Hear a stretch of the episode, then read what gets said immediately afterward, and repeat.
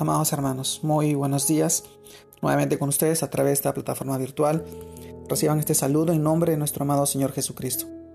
El día de hoy, permítanme compartirles el tema de hoy, que nos habla sobre somos justicia de Dios en Cristo, en Cristo Jesús.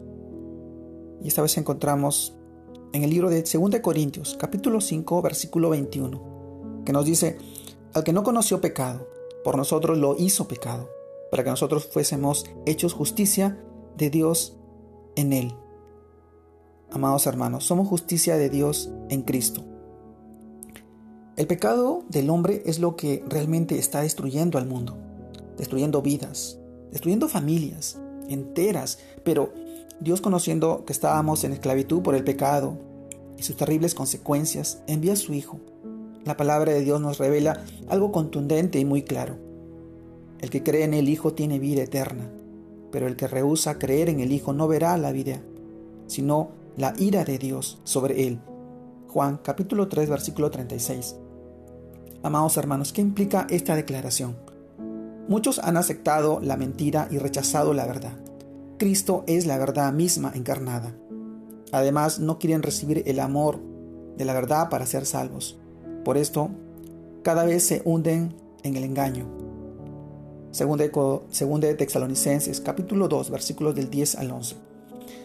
Así que somos hechos justicia de Dios en Cristo, declarados inocentes de nuestros pecados cuando aceptamos la verdad del Evangelio, pues recibimos a Cristo mismo. Pero la persona que rechaza esta salvación queda bajo el juicio de Dios, porque si no acepta a quien les instituyó en la cruz, morirá en sus pecados. Juan capítulo 8 versículo 24. Sí, amados hermanos, sí, definitivamente creer en Jesús se trata de la muerte. Sí, definitivamente creer en Jesús se trata de la muerte, pero no, pero de la muerte del pecado, de la muerte de la, de la, de la vieja naturaleza que nos impulsa a ir en contra del amor. Creer en Jesús es el acto más radical que podemos hacer, pues seguirlo a Él implica aceptar que nos ha hecho justos para vivir conforme a ese don inefable de su justicia. Pues escrito está, pues si por la transgresión de uno solo reinó la muerte, mucho más reinará en vida por uno solo, Jesucristo, los que reciben la abundancia de la gracia y el don de la justicia. Amados hermanos, somos justicia de Dios en Cristo, a través del pecado que entró por un hombre, por Adán. Nosotros recibimos por herencia el pecado y la muerte.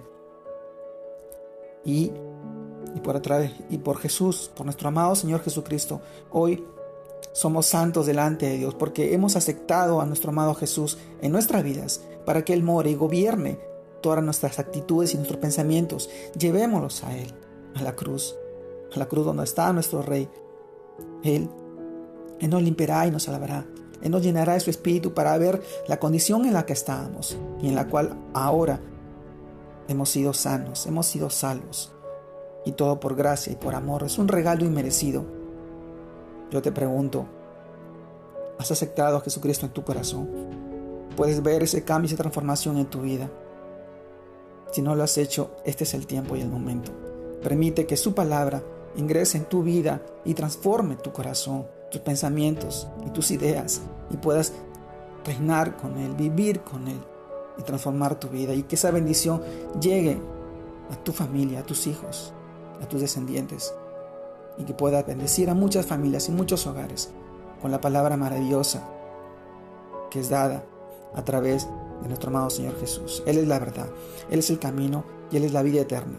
Hoy te animo a ti, a que puedas entregar tu vida a nuestro amado Señor y puedas salvo tú y tu familia.